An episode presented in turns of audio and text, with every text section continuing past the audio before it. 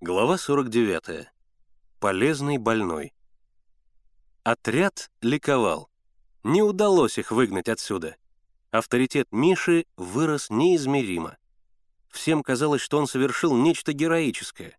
Ездил в город, разговаривал в разных учреждениях, и с ним посчитались как с настоящим взрослым вожатым. Вырос Миша и в собственных глазах. В отношении к ребятам у него появилась этакая добродушная покровительственность. Подражая Коле Севастьянову, он, разговаривая с ними, снисходительно улыбался, как улыбаются взрослые милому ребячеству детей. Он уже не спорил, не горячился, а терпеливо разъяснял тот или иной вопрос, именно так, как взрослые объясняют что-либо детям. При этом он покровительственно обнимал своего собеседника за плечи, как всегда делал Коля Севастьянов. Правда, Коля делал это с высоты своего большого роста — но Мише казалось, что и у него неплохо получается. Впрочем, не всем так казалось.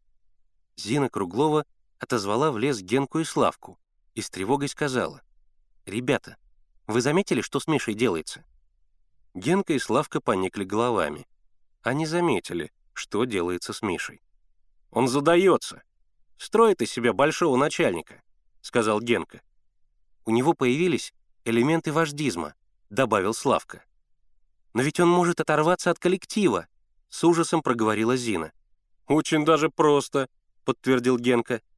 «Вождизм всегда приводит к отрыву от коллектива», — изрек Славка. «Надо что-то делать», — в страшном волнении сказала Зина.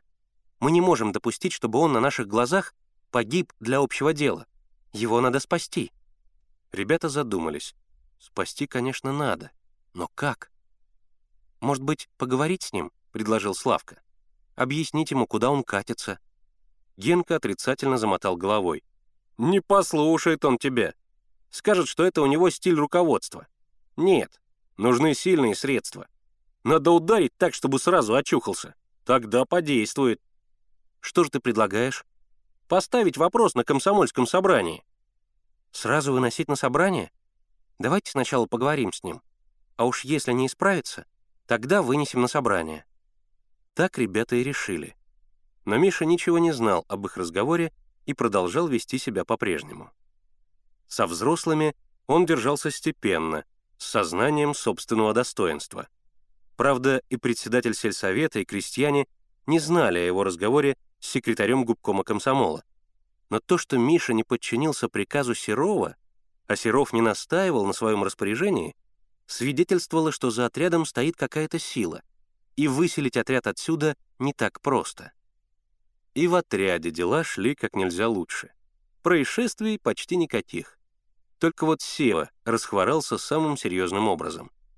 У него болела голова, першила в горле. Ему было трудно глотать и даже дышать. Термометр показывал 39,9 градуса. Бяшка, известный знаток медицины, его мать служила в амбулатории няней, Велел Севе открыть рот, посмотрел и объявил, что у Севы ангина. «Краснота, и вообще все распухло», — сказал Бяшка. «У тебя гланды вырезали?»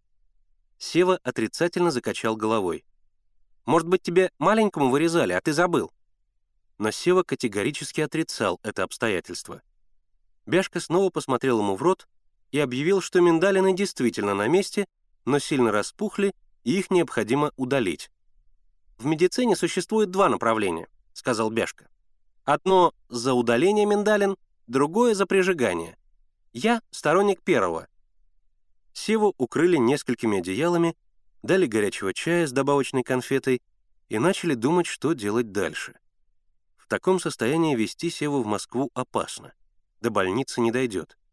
Лошадь председатель теперь не даст. И Миша решил послать доктору записку с просьбой приехать в лагерь. Ведь ездит он к тяжелобольным, и лошадь в больнице есть. Доктор приехал на маленьких открытых дрожках. В них была запряжена огромная лошадь, настоящий московский ломовой битюк. Доктор, высокий, толстый, со своей взлохмаченной бородой и в пенсне с перекинутой за ухо черной ниткой, выглядел верхом на дрожках очень смешно. Казалось, что он двигается вслед за битюгом, только держась за вожжи, и зажал между ног крохотные дрожки. Доктор сказал, что у Севы ангина. Бяшка обвел всех гордым взглядом. Ему надо удалить миндалины. Бяшка с еще большей гордостью посмотрел на всех. «Но», — добавил доктор, — «пока Сева не выздоровеет, операцию делать нельзя. Он должен принимать лекарства, и его необходимо перевести из палатки в дом. В какой же дом его положить?» — недоумевал Миша. «Его дом в Москве». «Неужели никто из крестьян не согласится подержать его у себя несколько дней?» — сказал доктор. «Впрочем, почему бы не положить его в барском доме? До сих пор, кажется, пустует». «Разве она позволит?» — возразил Миша. «Кто она?» «Ну, хозяйка, экономка». «Хм...» Доктор нахмурился. «Идем со мной». Когда они шли по аллее, Миша посмотрел на окна мезонина. Ставни за бронзовой птицей были открыты. Значит, графиня дома. Но сам дом, как всегда, казался необитаемым. Потому как доктор уверенно шел по аллее и решительно поднялся на ступеньки веранды, было видно, что он хорошо знает и дом, и усадьбу. Но Миша был убежден, что из этой затеи ничего не выйдет. Старуха предъявит охранную грамоту и дело с концом. Предстоящая встреча с графиней интересовала Мишу. Ему казалось невероятным, что сейчас вот они откроют дверь таинственного дома и войдут в него. Только поднялись они на веранду, как дверь открылась, и появилась старуха.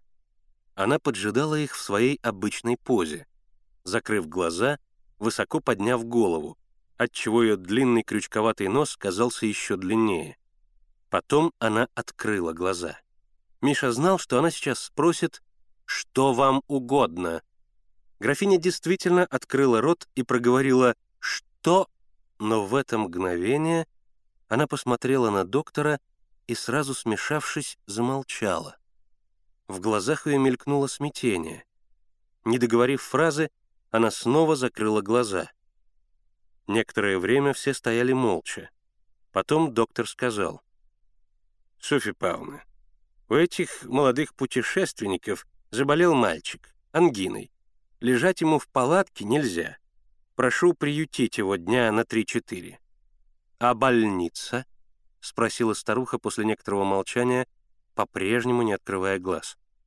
«Больница на ремонте». «Кто же за ним будет ухаживать?» — спросила старуха. И Миша удивился тому, что она произносит самые обыкновенные человеческие слова, и что ее зовут просто Софья Павловна. «Кто-нибудь из них?» — доктор кивнул на Мишу. «Я тоже буду наведываться». Старуха помолчала, потом опять закрыла глаза. «Вы считаете возможным являться в этот дом?» «Я исполняю свой долг», — спокойно ответил доктор. «Хорошо», — после некоторого молчания проговорила старуха. «Когда привезут мальчика?»